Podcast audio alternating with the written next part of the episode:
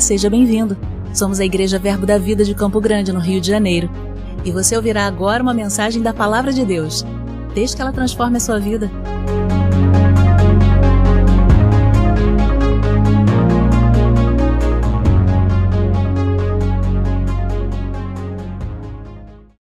Glória a Deus, glória a Deus. Muitas vezes durante toda a semana nós somos Marta, nós fazemos muitas coisas, andamos de um lado para o outro, não atribulados, porque nós não somos mais atribulados, amém? Mas andamos, fazemos muitas coisas, mas agora chegou o domingo. E o domingo é o dia que você separou para se sentar aos pés do Senhor e receber dele uma instrução. Então, deixa eu dizer uma coisa: se você já está aqui, esquece o resto todo agora. Amém? Eu tenho algo aqui preparado, mas eu não estou com uma sensação que Deus não vai respeitar esse negócio aqui, que eu não prestei atenção direito. Mas amém, glória a Deus, amém? Deixa fluir, glória a Deus. Na realidade, queridos, é, tem muitas coisas que estão em meu coração agora, para esse tempo. É, eu não sei se você sabe, você que já é dessa igreja há algum tempo, é, geralmente a partir do mês de setembro, de outubro, eu começo a me dedicar a receber do Senhor instruções para o próximo ano. Nós temos uma característica, foi uma visão que Deus colocou no meu coração, de desde que nós chegamos aqui, eu herdei uma igreja de mestres, né? É uma igreja que passou pelo, passou pelo pastor Marcos Honório Pai, que é um mestre, e o filho dele, que também é um mestre, com maneiras diferentes de se mover, mas todos dois com um chamado muito forte de mestre, que não é o meu chamado, eu não tenho esse chamado de mestre da revelação profunda. Ah, você que me conhece sabe que eu sou bem prático. E mas quando eu cheguei nesse lugar, eu recebi algumas instruções. E uma delas é que se atentasse no final do ano para o próximo ano.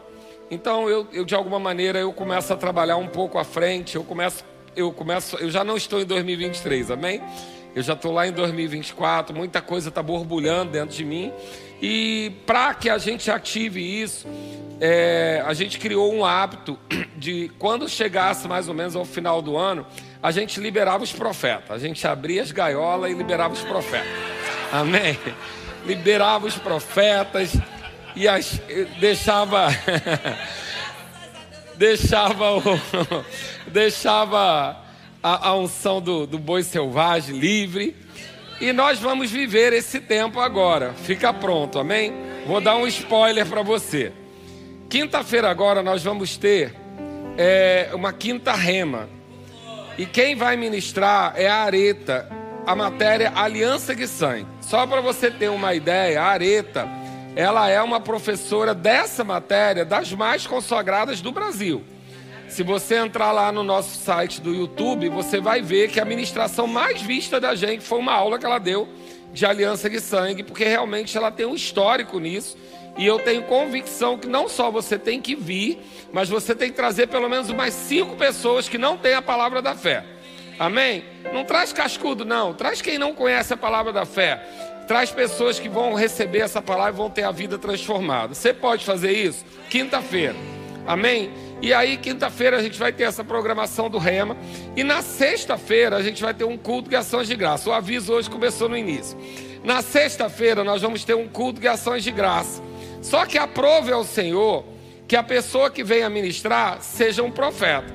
Na realidade, um pastor que é profeta, que é o pastor Vinícius Santos, que ministrou aqui sobre a unção. Então, sexta-feira, dia 17, vai abrir a temporada vai chegar o Vinícius aqui como primeiro profeta. No domingo, dia 19, nós vamos ter um profeta pela manhã, Mateus Aguilar, do Verbo de Guarulhos.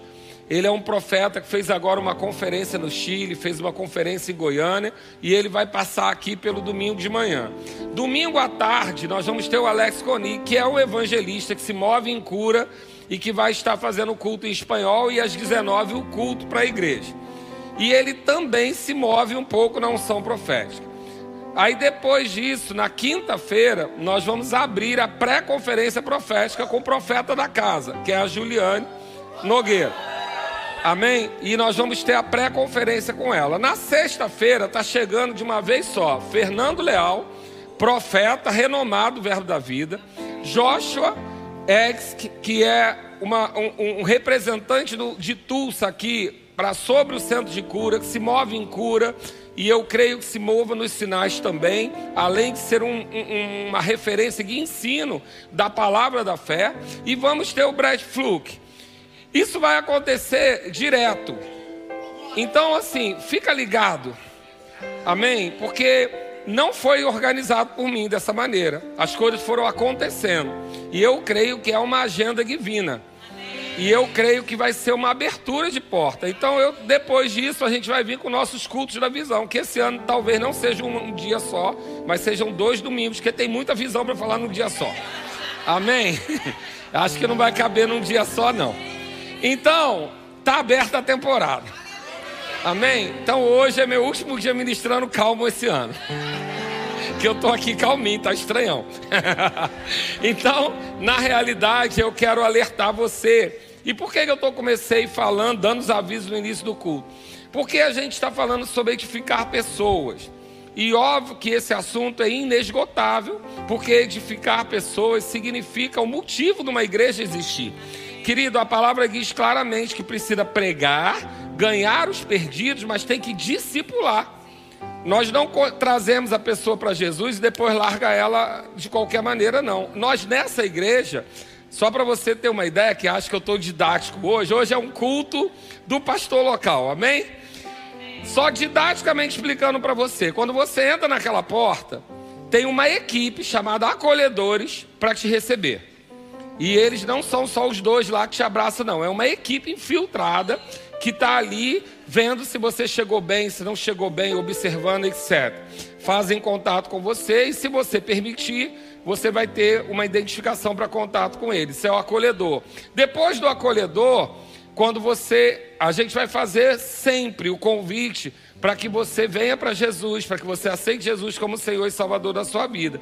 E a partir do momento que você confessa Jesus como Senhor e Salvador da sua vida e você se torna filho, tem um grupo chamado Conselheiros que vai trabalhar no seu acompanhamento até que você vá para o primeiro espaço que é um curso de quatro aulas onde você vai aprender o básico sobre o Evangelho, sobre aquilo que aconteceu com você. A gente já está no terceiro grupo de trabalho, amém?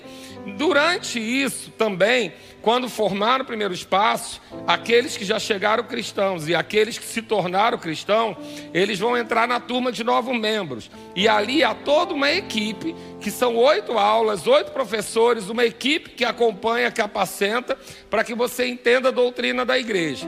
Nesse processo, você ou já pode, se você fizer uma ficha cadastral para essa turma de membros, você já pode ser acessado por um dos pastores da igreja ou das mulheres que acompanham na igreja para passar por um gabinete de apresentação.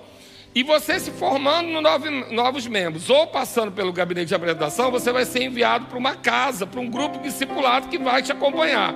Você percebeu quanta gente está trabalhando nesse negócio? Tem muita gente envolvida para que tudo isso aconteça.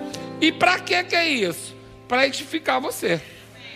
Pessoas que estão trabalhando para que você saia do zero e chegue a um bom lugar. Porque, querido, quando a gente chega para Jesus, a gente está no débito, amém? A gente lá no gráfico está no vermelho, para baixo, né? É aquele cara que vai no gabinete e fala assim, pastor, mas eu sempre tratei bem minha mulher, nunca bati, nunca xinguei, nunca fiz isso. falei, meu amigo, tu tá no zero, fez mais que obrigação. Não bater não é vantagem, não, é zero, tá tudo certo. então nós chegamos no zero. E ali a gente vai criar uma estrutura quando a gente nasce de novo. E a partir dali a gente vai criar uma edificação. Antes de receber Jesus, não tem como construir, porque a gente não tem alicerce. Nós precisamos achar uma rocha, que é Jesus, para sobre essa rocha fazer uma construção, edificar pessoas. O motivo de uma igreja existir, edificar pessoas. O motivo que nós fazemos eventos, edificar pessoas. Nós tivemos um evento aqui há pouco tempo que nós fizemos para 130 empresários e 50 pessoas estavam trabalhando. Ontem nós tivemos aqui um evento de casais, foi maravilhoso. Foram é, é, mais de 200 casais, mais de, de cento e poucos casais, né? 200 e poucas pessoas que estavam aqui e que receberam o jantar. E querido, eu vou falar porque eu fiquei impressionado. A gente jantou, cada pessoa usou cinco louças. Falei, quem é a criatura que vai lavar isso? Porque 200 pessoas vezes 5 dá mil peças de louça. E eles fizeram com alegria. Sabe por quê? Porque os casais estavam sendo edificados. Querido, não tem pagamento, não tem dinheiro envolvido, não. Estavam fazendo porque sabiam que promover aquilo para os casais era relevante e que transformava a vida deles. Então, o que nos motiva? Edificar pessoas. Mas nessa edificação de pessoas, aprove a Deus fazer algo entre muitas coisas, para que essa edificação fosse consistente. Abre lá comigo em Efésios 4. Lá em 1 Coríntios 12, você não precisa abrir, enquanto você abre Efésios 4, diz no versículo 18 que Deus dispôs os membros, colocando cada um deles no corpo como lhe aprouve. Eu adoro esse texto, porque quando alguém me pergunta, pastor, mas por que ele não eu? Eu falei, foi Deus, resolve com ele. Porque foi Deus que escolheu quem estar aqui em cima ministrando, quem estar lá na porta tomando, dando um abraço na sua recepção. Deus escolheu. Escolheu como? Colocando o dom dentro de você, colocando a característica, o propósito, o chamado dentro de você. Amém, querido? O seu chamado, ele é uma peça fundamental para que a gente edifique pessoas. Nós temos prazos e estações diferentes. Uma coisa peculiar dessa igreja, nós temos os grupos de discipulado. Por que, nós temos os grupos de discipulado? Porque nós sabemos que hoje, com um número acima de mil pessoas, a gente não consegue mais saber o seu aniversário, a gente não consegue acompanhar você pelo nome, sobrenome, etc.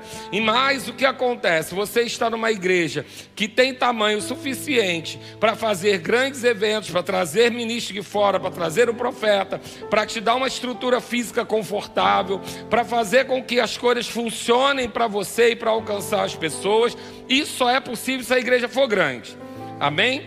Mas, ao mesmo tempo, nós temos os grupos de discipulado, aonde você vai ter de 30, 40 pessoas só. E o líder vai ter o seu telefone, você vai ter o dele, e você vai estar como numa igreja pequena, sendo cuidado de perto. Então, quando nós chegamos, alcançamos esse, esse, essa visão, nós temos as duas igrejas em uma. Você tem uma igreja tão grande, né? E a nossa igreja não é a maior, mas estamos crescendo. Mas você já tem uma igreja de um porte que você pode ter um evento para receber pessoas que uma igreja pequena não conseguiria trazer. E isso não faz você melhor ou pior que ninguém, só faz você estar vivendo uma estação que é a sua. Mas ao mesmo tempo, você tem como estar num lugar aconchegante, onde as pessoas saibam seu nome, suas necessidades, você possa levar seus motivos de oração, ser acompanhado e tirar uma dúvida. Então, tudo isso acontece para quê? Para você ser edificado. Pessoas são levantadas para você ser edificado. Querido, nós temos hoje berçário 1, berçário 2, 2 a 3, 4, 5, 6 e 7, 8 e 9. A gente está juntando, já, mas já vai separar 10 e 11, 12 e 13 só no DI.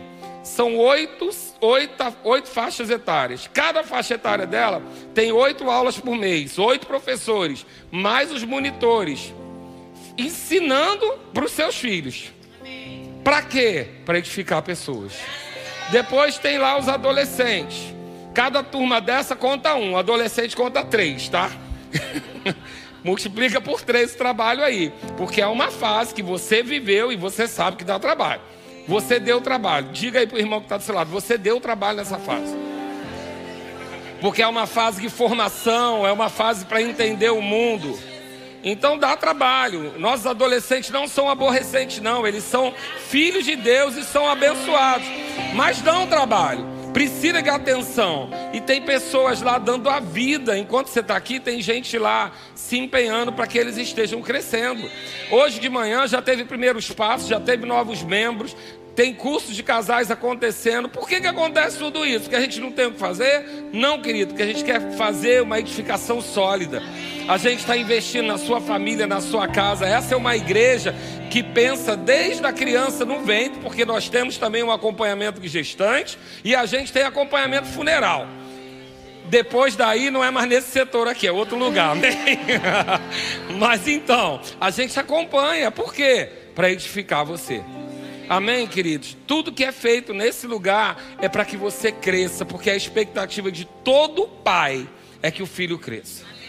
Eu sei que seu filho, quando nasceu, era pequenininho, bonitinho, e você achava uma gracinha, mas você desejou que ele crescesse. E no segundo mês, se, se a medida dele não mudou, você correu no médico e falou: ele não está crescendo. Porque a sua expectativa é que ele cresça. E sabe qual a expectativa do seu pai com você? É que você cresça. E para isso, ele criou a igreja.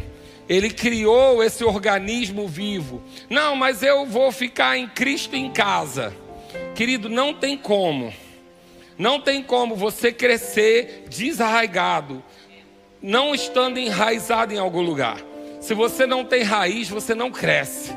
Amém, querido? Você é só uma muda e vai ficar uma muda que você leva de um lugar para o outro. Para crescer, tem que estar no meio do corpo, porque existem coisas na vida de cada um aqui que só quando a gente está junto acontece. Hoje pela manhã, e eu aconselho você a assistir o culto da manhã com papel e caneta. Eu fui muito edificado hoje pela manhã, muito mesmo. Fiquei até constrangido de ministrar depois, porque foi muito bom que a gente aprendeu aqui pela manhã. E hoje pela manhã o pastor Diogo ele falou sobre isso, sobre os Salmos que fala que um rio passa no meio da morada do Altíssimo. Querido, nós somos a morada do Altíssimo. A cidade do Altíssimo somos nós. Então você é morada, o Alex é morado, o Tiago é morada, Marcela é morada, mas quando estamos juntos somos cidade e o rio passa no meio da gente. A gente precisa congregar, a gente precisa estar junto, a gente precisa trabalhar, a gente precisa edificar um ao outro. Isso é um corpo. Mas aprove ao Senhor distribuir os dons. Lá em Efésios 4 diz, no versículo 8: Por isso diz: quando ele subiu às alturas levou o cativo o cativeiro e concedeu dons aos homens. Diga comigo, dons. Dons são presentes, benefícios, é, dádivas, aquilo que você recebe para servir. Então esses dons foram distribuídos aos homens. Ora, aí ele fala sobre o que quer dizer que subiu, se não, mas não é a nossa parte agora. E no versículo 11 ele diz: "E ele mesmo concedeu uns para apóstolos, outros para profetas, outro para evangelistas, outro para pastores e mestres, com vista ao quê? Ao aperfeiçoamento dos santos, para o desempenho do seu serviço e para edificação do corpo de Cristo. Querido, sabe por que, que Deus mandou eu deixar o meu trabalho de 30 anos, uma empresa de 30 anos para estar aqui? Para edificar você. Sabe por que, que Deus manda Alex trabalhar a semana inteira como veterinário, ter uma clínica, trabalhar como qualquer empresário trabalha e estar aqui segunda, terça e quarta no centro de cura e ministrando para você, para que você cresça. Sabe por que, que Deus mandou Tiago e Josias deixarem o seu emprego para estar aqui trabalhando todo dia? Para edificar você. Por que, que Deus mandou Marcela deixar a advocacia para estar aqui, para servir e edificar você? Então o Senhor escolheu alguns para que eles fizessem, recebessem dons para edificar o corpo, é para o seu crescimento. E por que é tão importante eu entender isso? Porque eu não posso pensar que eu venho para a igreja para escolher o que eu quero receber. Não, querido. Seu filho não pode sentar na mesa. Se ele faz isso, está errado. Se ele senta na mesa e diz: Hoje eu só vou comer batata frita. Se é seu filho que escolhe o cardápio da sua casa, me perdoa. Tirando o aniversário dele, tá errado. Porque você que é adulto, você sabe o que ele precisa comer. A gente não se alimenta do que a gente quer, a gente se alimenta do que a gente precisa. E Deus escolheu pessoas para preparar uma nutrição balanceada para você. Por isso ele chamou uns para mestres. O que, que significa isso? Palavra, doutrina base para que você tenha certeza do que você vai fazer. Então, o mestre, ele é apaixonado pela doutrina, pela palavra. E se você falar uma coisa desviada, ele se contorce. Uma musiquinha desalinhada, ele já se estremece. Por quê? Ele é um guardião da doutrina. Precisa ter na igreja. Nós temos aqui Rodrigo Silva, né, no chamado Puro de Mestres. Temos é, Josias, temos Bruno, que passeiam por alguns outros chamados, mas estão no mestre. Areta Marcela, que passeiam por, essa, por esse guardião da doutrina, para você estar num lugar onde tenha certeza que a comida foi experimentada. Você não vai comer nada aqui e morrer envenenado. Por quê? Porque a comida está sendo experimentada. Nós temos aqui, a gente aqui prega, ministra, e quando trata alguma coisa que está um pouquinho desalinhada, a gente corrige, volta, porque a doutrina é guardada pelos mestres. Mas também nós temos o profeta. Qual a importância do profeta? Guardar a unção, guardar o óleo, guardar o azeite. Por quê? Para que a doutrina não fique seca, a engrenagem não fique seca. Então precisa ter o azeite, precisa ter o óleo, o renovo, aquela palavra fresca que de repente não estava lá nas escrituras, mas ela acrescentada pelo Espírito, sem mexer com as escrituras, ela altera a sua vida. E o profeta ele vai trazer esse óleo fresco para a engrenagem. E aí nós vamos ter o evangelista. Por quê? Porque o ímpio, o perdido, ele precisa ver sinais, ele precisa ver o espetacular. Então Deus chama pessoas como o próprio pastor Alex, que passeia por algumas unções, aonde cura se manifesta na hora, de forma mais espetacular, aonde tem simplicidade para falar com, com o perdido, porque o perdido não quer versículo decorado, ele quer vida na palavra. E aí ele vai chamar pessoas que vão ter essa habilidade. Nós temos outros aqui em nossos meio, nosso meio que talvez não estejam no púlpito, mas estão agindo. Então, o evangelista ele vai fazer esse trabalho de trazer, de trazer, de viver para as pessoas que estão lá fora, para o perdido.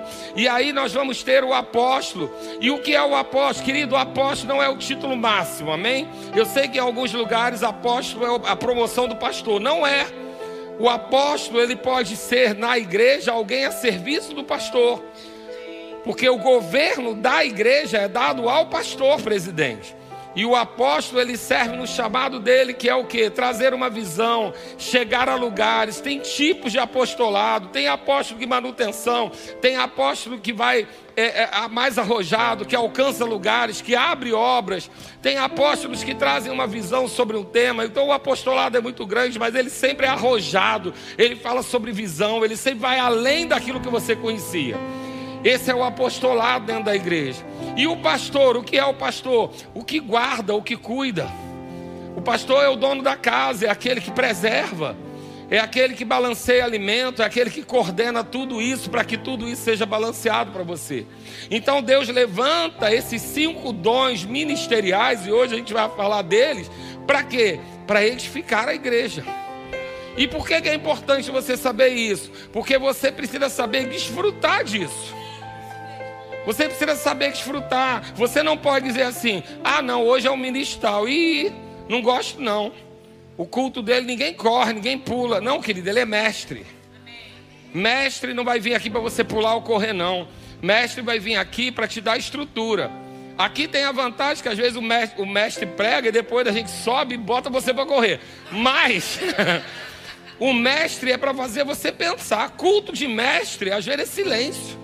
Que a tua cabeça está fazendo assim, crack, crack, crack, crack.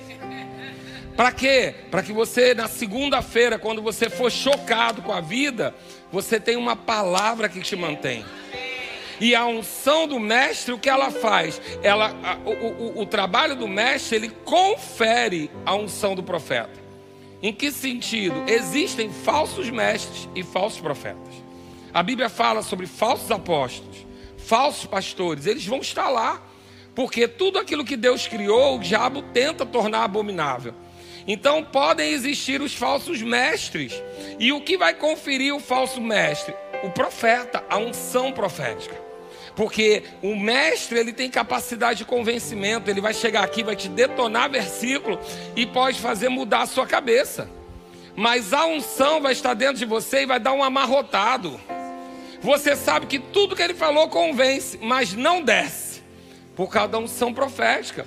A unção profética ela guarda para que você não seja enganado pelo falso mestre. Mas é a palavra que o mestre coloca que protege você de não ser enganado pelo falso profeta. Porque se a unção não coincidir, se aquela palavra profética não coincide com as escrituras, é o mestre que vai denunciar. Não, isso aí que ele falou é bonito, é poético, agrada a nossa alma, mas não é o que a palavra diz. Porque, querido, deixa eu dizer uma coisa: mais fácil que tem hoje em dia é fazer culto para a alma. Porque hoje todo mundo tem curso de coach.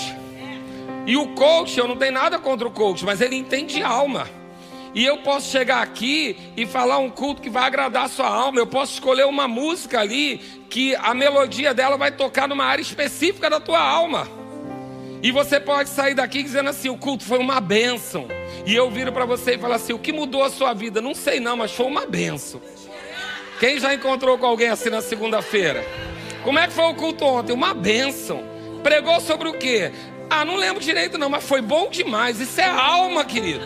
A sua alma foi acalentada, a sua alma foi acariciada. Mas quando você encontrar dificuldade, você não vai ficar de pé, não, porque a alma não te segura, a alma não te sustenta. O que sustenta você, o que deixa você de pé, é a palavra e a unção.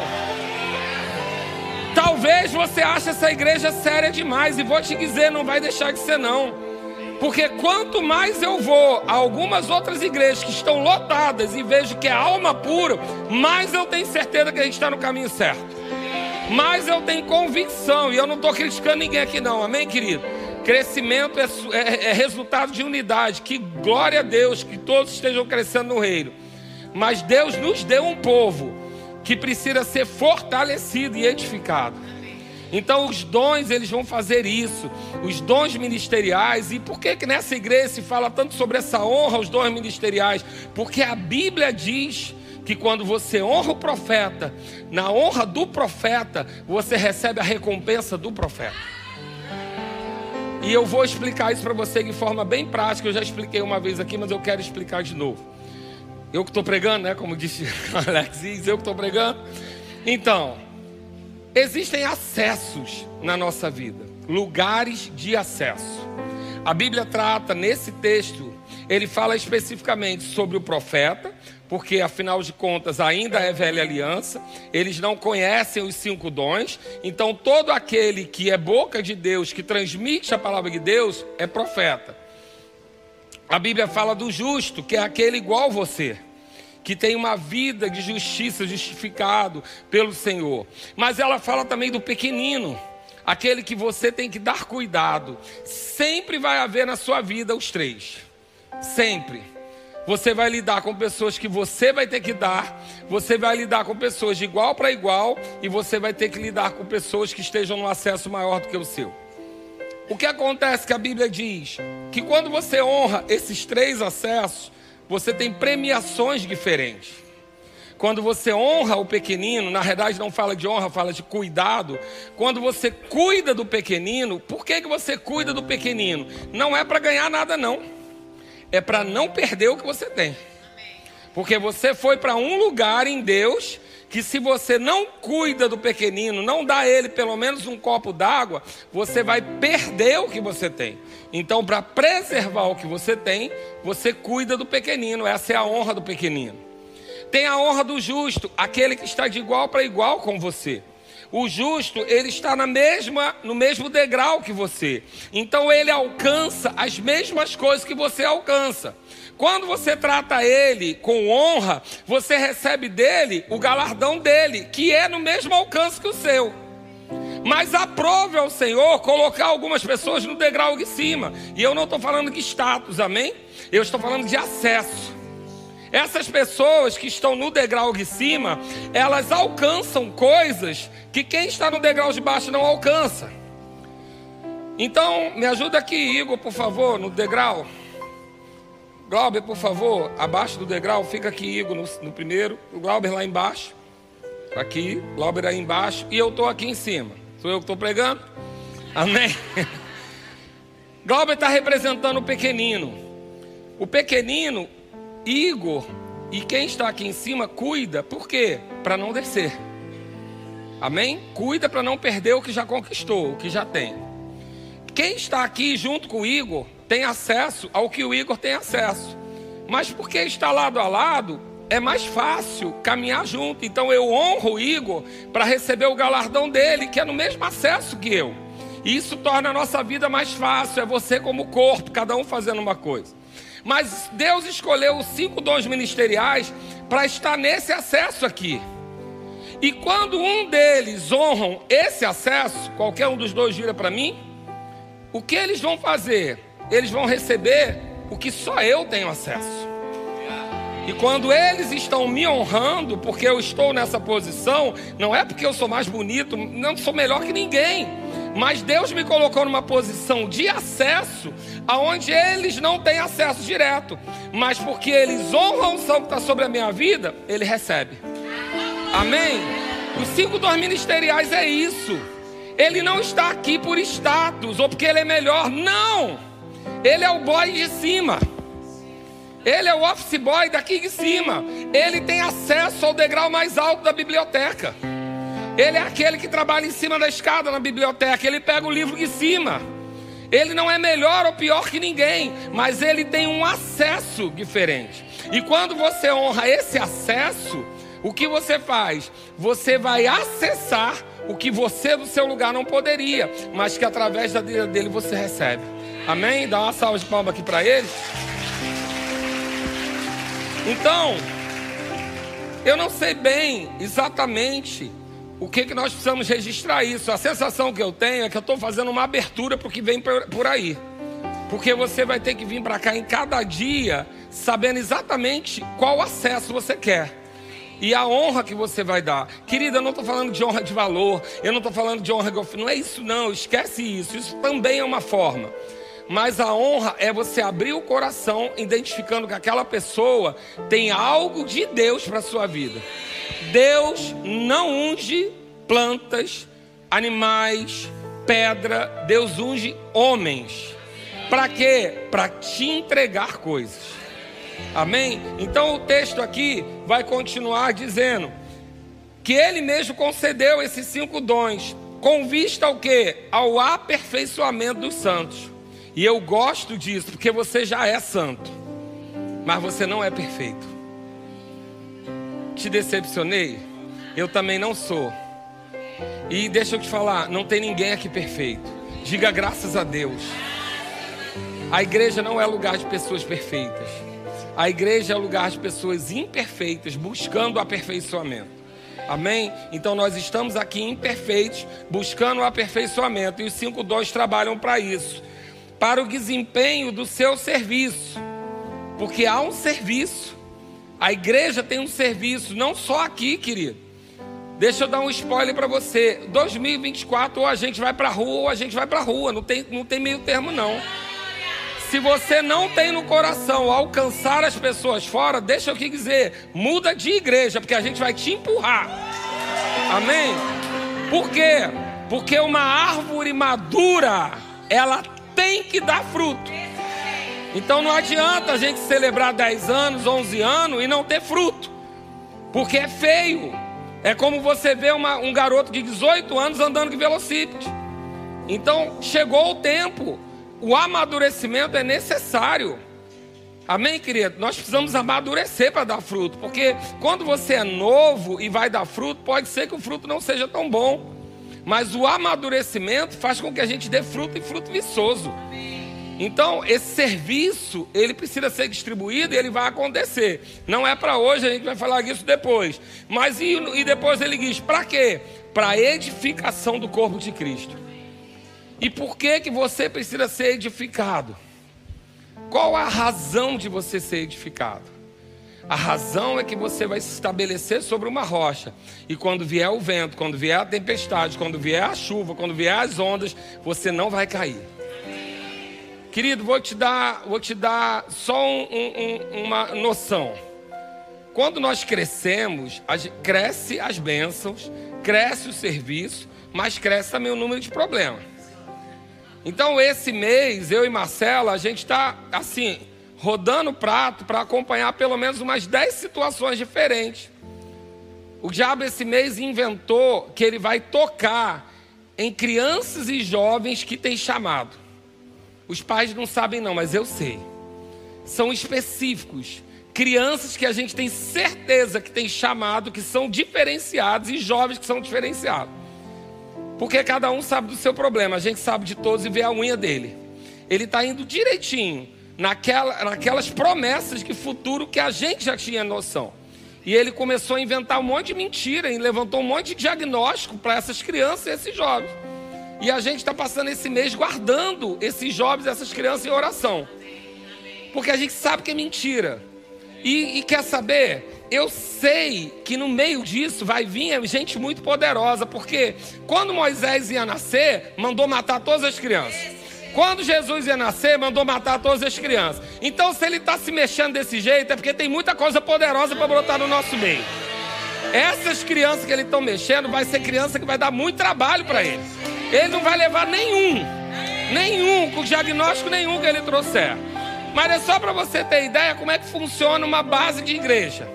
Você está aí sentadinho e não está nem sabendo, mas a gente está lidando com essas situações e elas são comuns, porque da mesma maneira que as cores de Deus vêm em onda, o diabo imita e traz umas ondas também. E quando a gente liga os fatos, a gente sabe, já sei por onde ele está indo. E a gente pisa no rabo dele, ele vai ter que sair.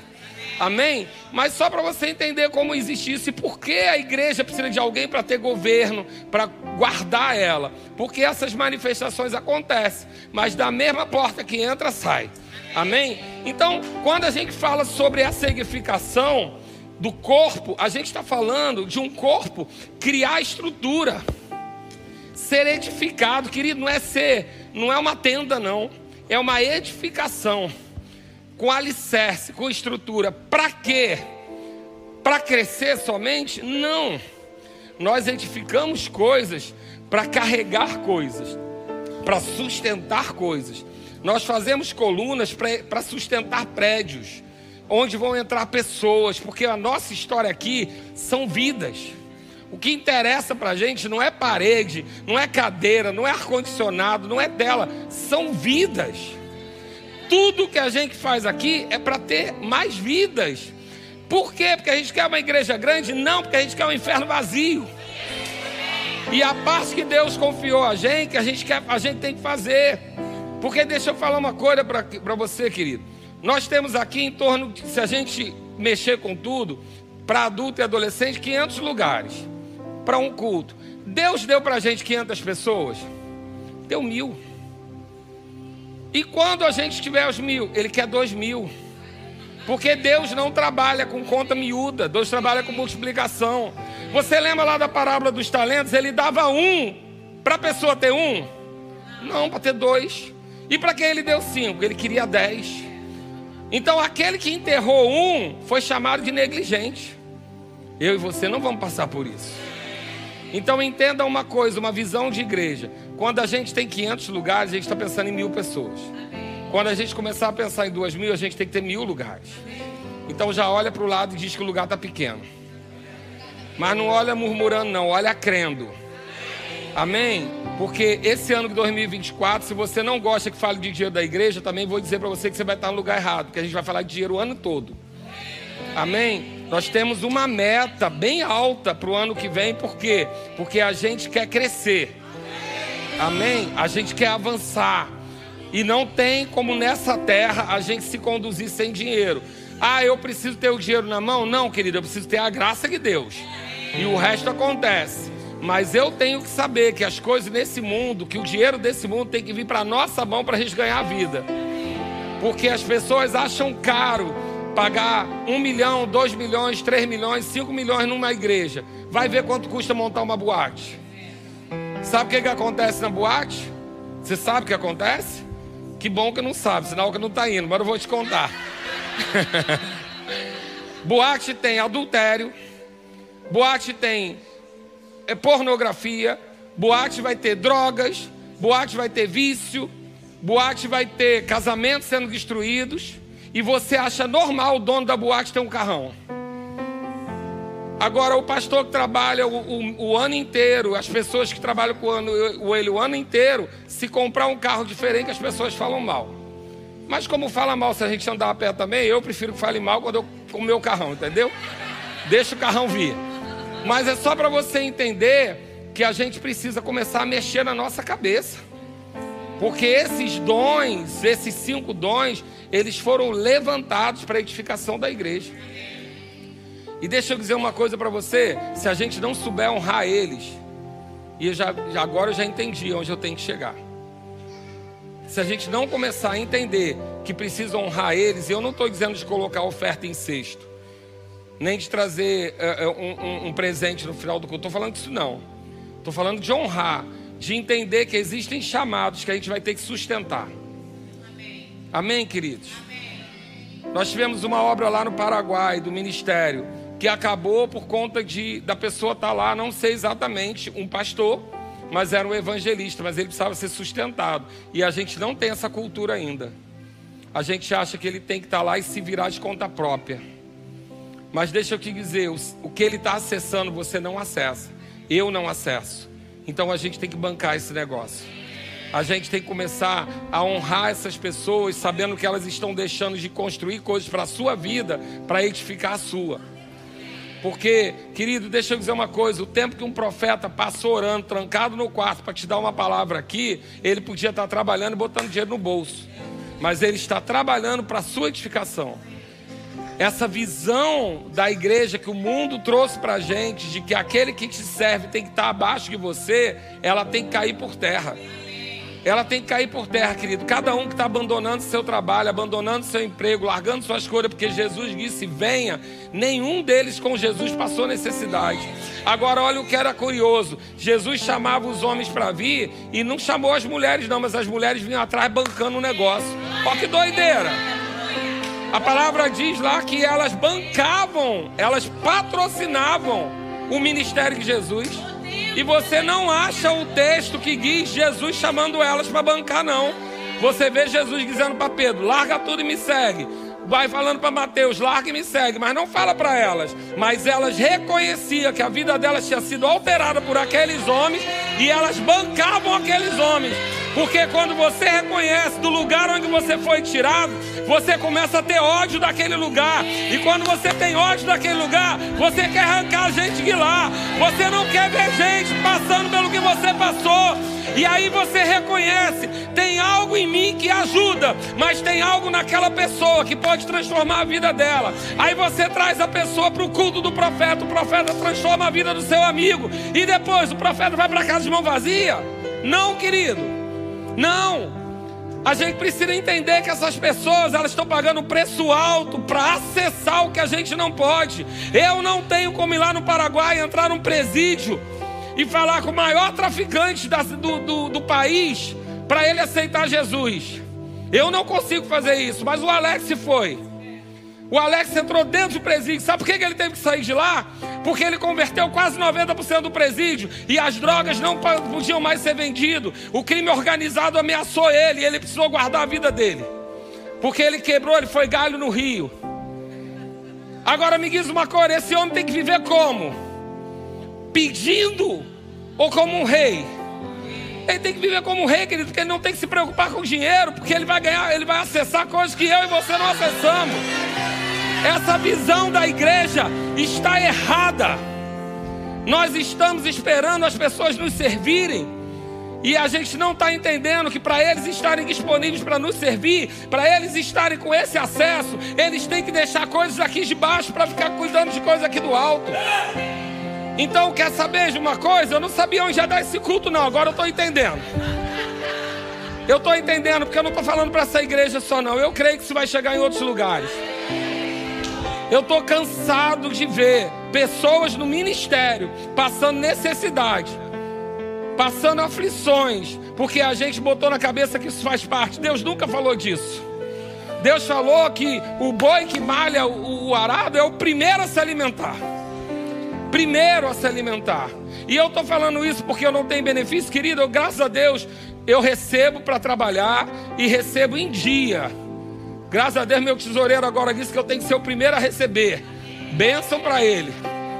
Amém? Não é porque eu faço questão, não. Graças a Deus, as minhas contas só começam no dia 10 ou dia 15. Eu não preciso ser o primeiro.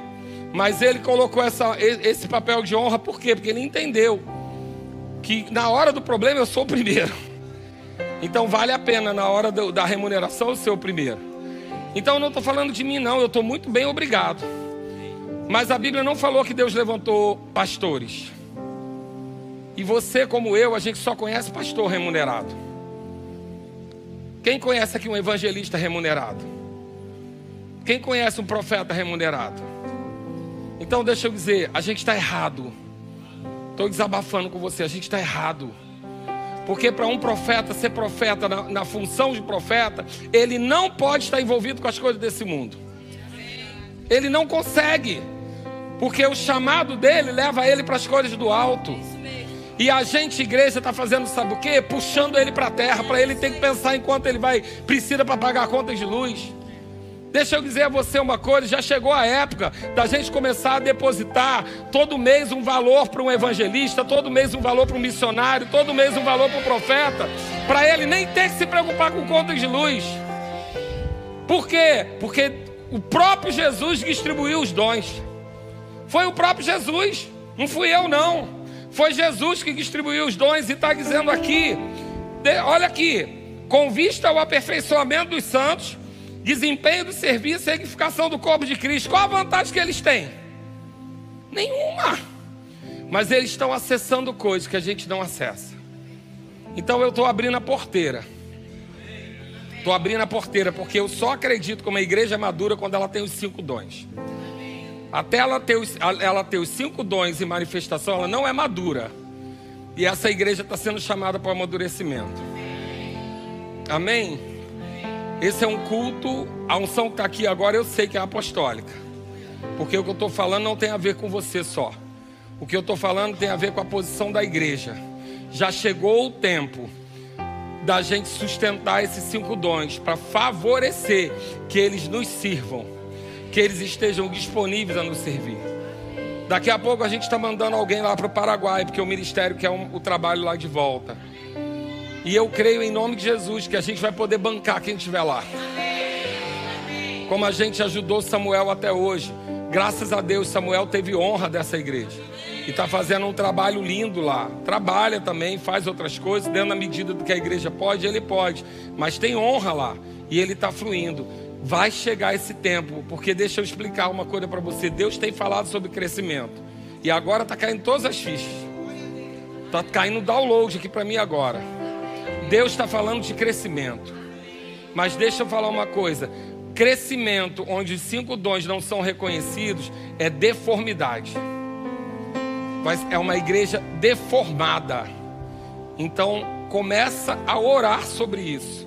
Pergunta a Deus quem é o profeta que precisava estar liberado para o processo e não está.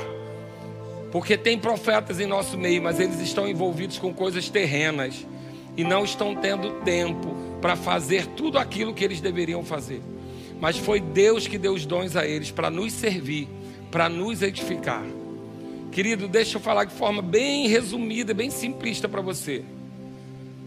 O, o, o, o, apóstolo é aquele que acha água.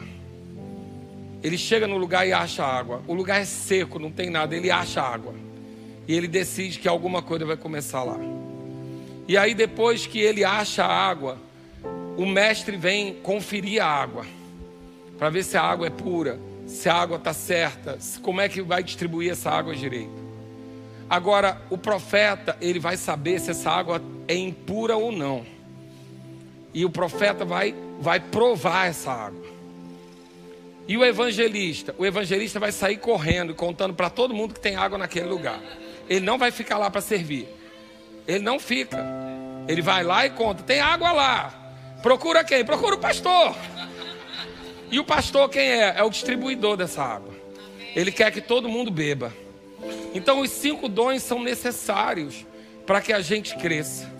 E eu estou muito tranquilo aqui, porque eu estou no lugar favorável. Eu sou o pastor, e pastor, todo mundo entende remuneração. Mas eu creio que a gente vai entrar numa etapa agora que a gente vai ter profetas remunerados, evangelistas remunerados, pessoas servindo remuneradas tranquilamente. Você vai ter orgulho de dizer: o profeta da minha igreja não precisa trabalhar secularmente, porque ele ora o dia inteiro. Amém, queridos? A gente está chegando nesse nível. Eu, eu creio que de agora em diante as palavras daqui vão ficar mais maduras. Eu, eu tenho esse, esse sentimento. Eu fico um pouco preocupado com isso, porque tem gente chegando. Mas deixa eu dizer uma coisa: quando você chega na escola e já tem uma turma andando, para todo mundo para aprender o ABC com quem chegou? Não, quem chegou se adapta. A cultura já está estabelecida. Eu creio que a gente vai ter uma cultura agora que a gente vai começar a levantar carro para profeta, levantar carro para pastor auxiliar. A gente vai começar a trazer benefício. Sabe por quê? Para nosso benefício. Para que essas pessoas tenham que se preocupar cada vez menos com as coisas dessa terra e cada vez mais no acesso que eles têm no céu. E eu creio de verdade que a gente vai edificar pessoas e a gente está falando desde o início de edificar pessoas. Aprova é o pastor dizer que a gente tem que edificar os dons. A gente tem que edificar os ministros. Sabe, queridos, eu sou pastor daqui e às vezes eu acompanho as aflições. Porque Deus chamou e Deus mantém, mas às vezes as pessoas passam por aflições no ministério e elas queriam estar livres e não podem estar ainda. Por que, que elas não podem estar? Porque a nossa cultura não entende isso. Mas está acabando essa lixarada hoje. Amém? A nossa cultura vai entender sim que quanto mais disponível um pastor auxiliar tiver, mais pessoas vão ser cuidadas. Quanto mais disponível um profeta estiver, mais ele vai estar servindo a igreja. E a gente vai conseguir viver a plenitude do que Deus tem para gente. Eu sei, eu sei que você não vai compartilhar essa mensagem, porque ela é para você mesmo, amém? Fica tranquilo, mas pessoas vão ter acesso. Porque eu sei que Deus está dando uma visão para a gente ser um modelo. A gente vai ser um modelo de uma igreja que reconhece os cinco dons ministeriais e que vai fazer, que, que vai fluir, querido. Deixa eu dizer uma coisa: quando você levanta um pastor, quando você levanta um líder discipulado, você está falando de 60 pessoas sendo cuidadas. Eu penso no Zé. Zé tá, tem 60 anos. Zé trabalha em Bangu e, e ia de trem. Rala pra caramba, trabalha com finanças, com perturbação, cobrança, etc. Chega daquele lugar com 60 anos e quem é do discipulado dele chega. Quando chega na casa dele é uma alegria para servir. Que às vezes ele ganha bronca minha, porque eu falo, Zé, isso está errado. Você não tem que fazer as coisas para as pessoas, as pessoas têm que fazer para você. Você tem 60 anos, você está servindo eles com a palavra. Ele arruma a hora para estudar, ele arruma, arruma a hora para ministrar, ele arruma com 60 anos, querido. Eu sei que 60 anos hoje não é mais do que era antigamente, 60 anos é hoje é garotão, né? Tá tudo tranquilo. Vou falar pela fé, que eu tô com 55. Mas vamos pensar, um homem que trabalha ainda, trabalha com pressão, e você chega lá no discipulado, te recebe com uma alegria. E chega aqui no sábado, está aqui para acompanhar o culto, no domingo faz visita, acompanha, etc. Esse cara merece ou não merece ter um carro bom? A nossa cabeça não está errada? Porque agora Tiago falou, porque Davi pensava, ah, eu moro no palácio, meu Deus mora numa tenda. Será que é justo o teu líder de discipulado ralar de segunda a segunda? estar servindo, fazer atendimento no sábado, vindo a fazer evento no sábado para os 60 mais, fazer discipulado e ele não ter um carro à altura do seu? Eu sei que está meio chocante hoje, mas eu sou pastor, falei. Eu não sabia onde ia dar mesmo hoje, agora já fui. Agora é... eu vou. Queridos, eu sei, eu sei como Deus age comigo. Eu sei, assim, eu já parei de lutar. Ele me traz umas coisas que geralmente parecem aperto. Ajuste não quer dizer aperto, ajuste às vezes é até afrouxar. Mas eu sei que parece aperto. Mas sabe o que, que ele está fazendo aqui com você? Ele está te chamando para um degrau a mais.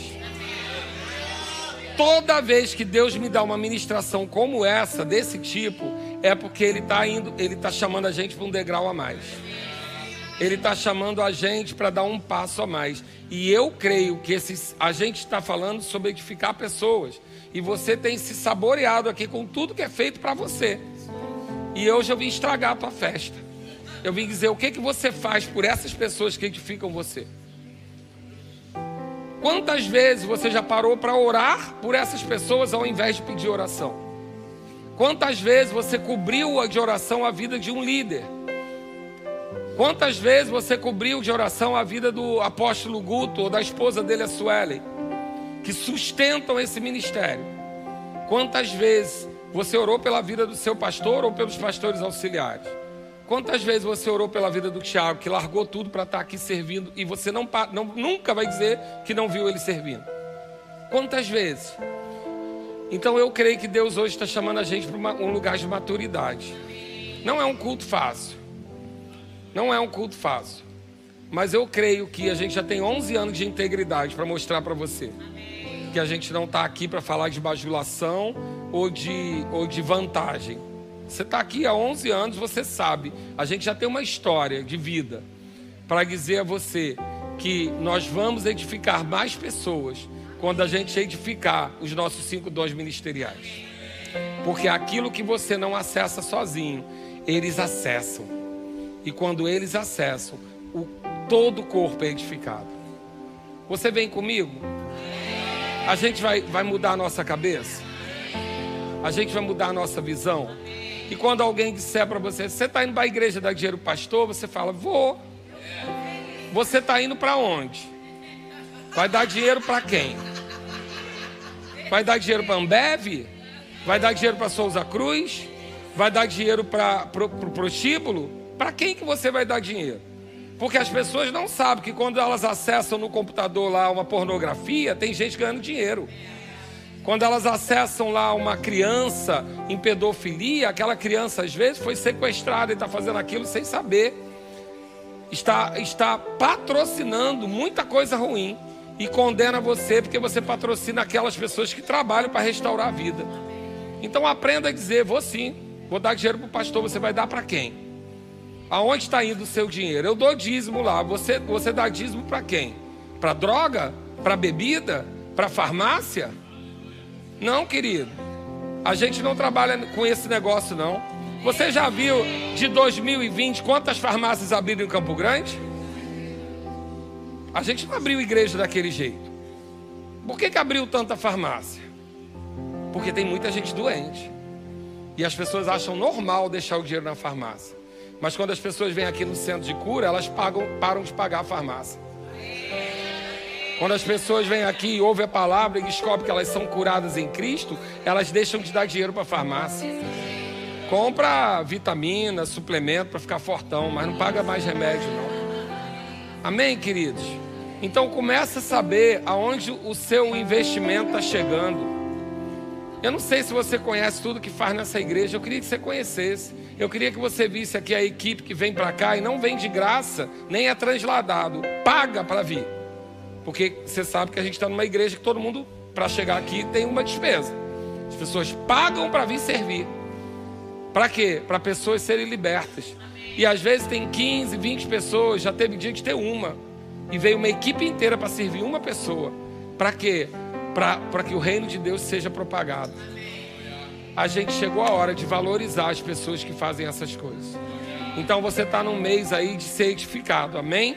Mas a gente vai fazer o seguinte: quando a gente edifica alguém dos cinco dons ministeriais ou alguém do Ministério de Socorros, a gente está edificando uma pessoa que pode edificar 60, 70, 100. A gente vai virar a chave hoje. Hoje a bola, a bola saiu daqui para ir. Agora a gente está falando para você aqui, a gente edifica você, a gente edifica você, a gente edifica você.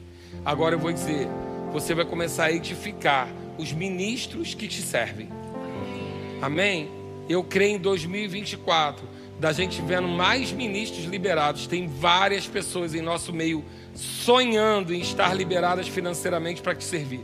Você nem sabe disso, mas elas estão aqui querendo estar liberadas financeiramente para poder te servir, para poder se doar por inteiro.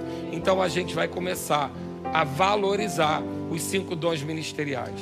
Bajulação? Não. Interesse? Não.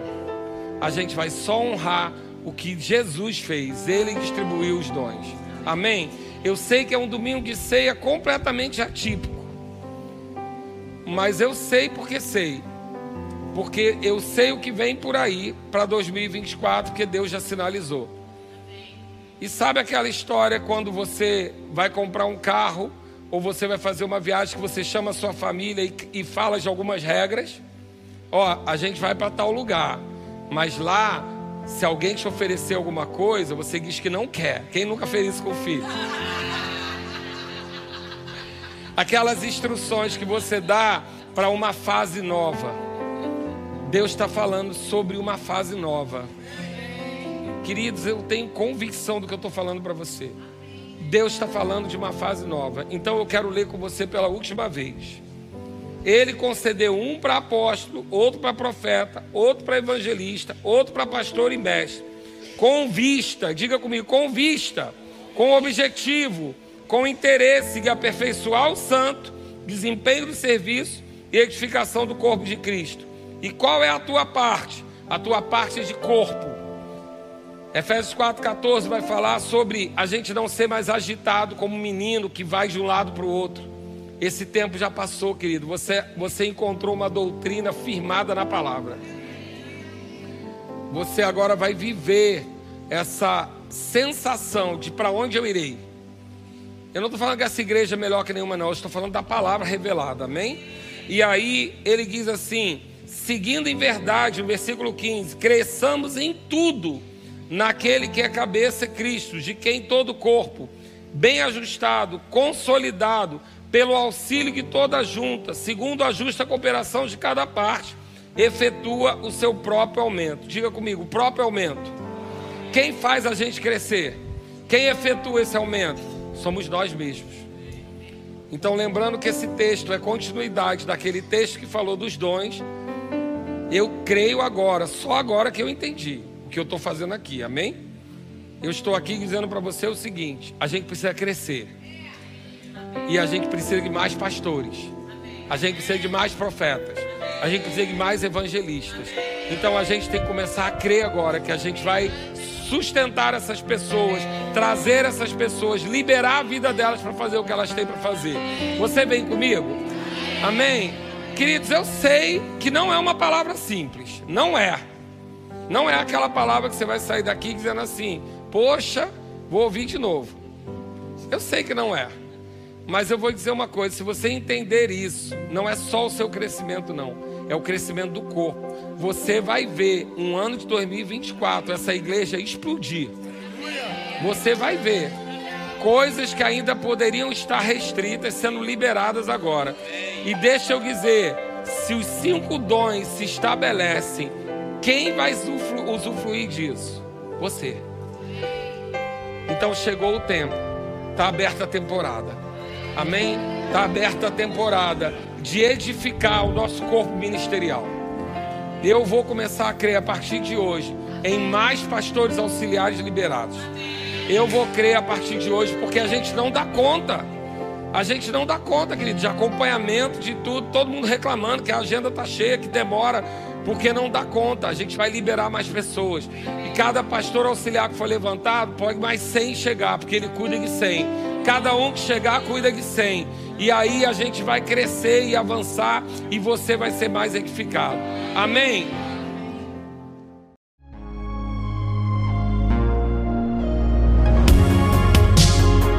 Ouça outras ministrações em nosso site verbodavida.com barra Campo Grande RJ. Nos acompanhe também em nossas redes sociais, Facebook, Instagram e YouTube. Seja abençoado na prática dessa palavra.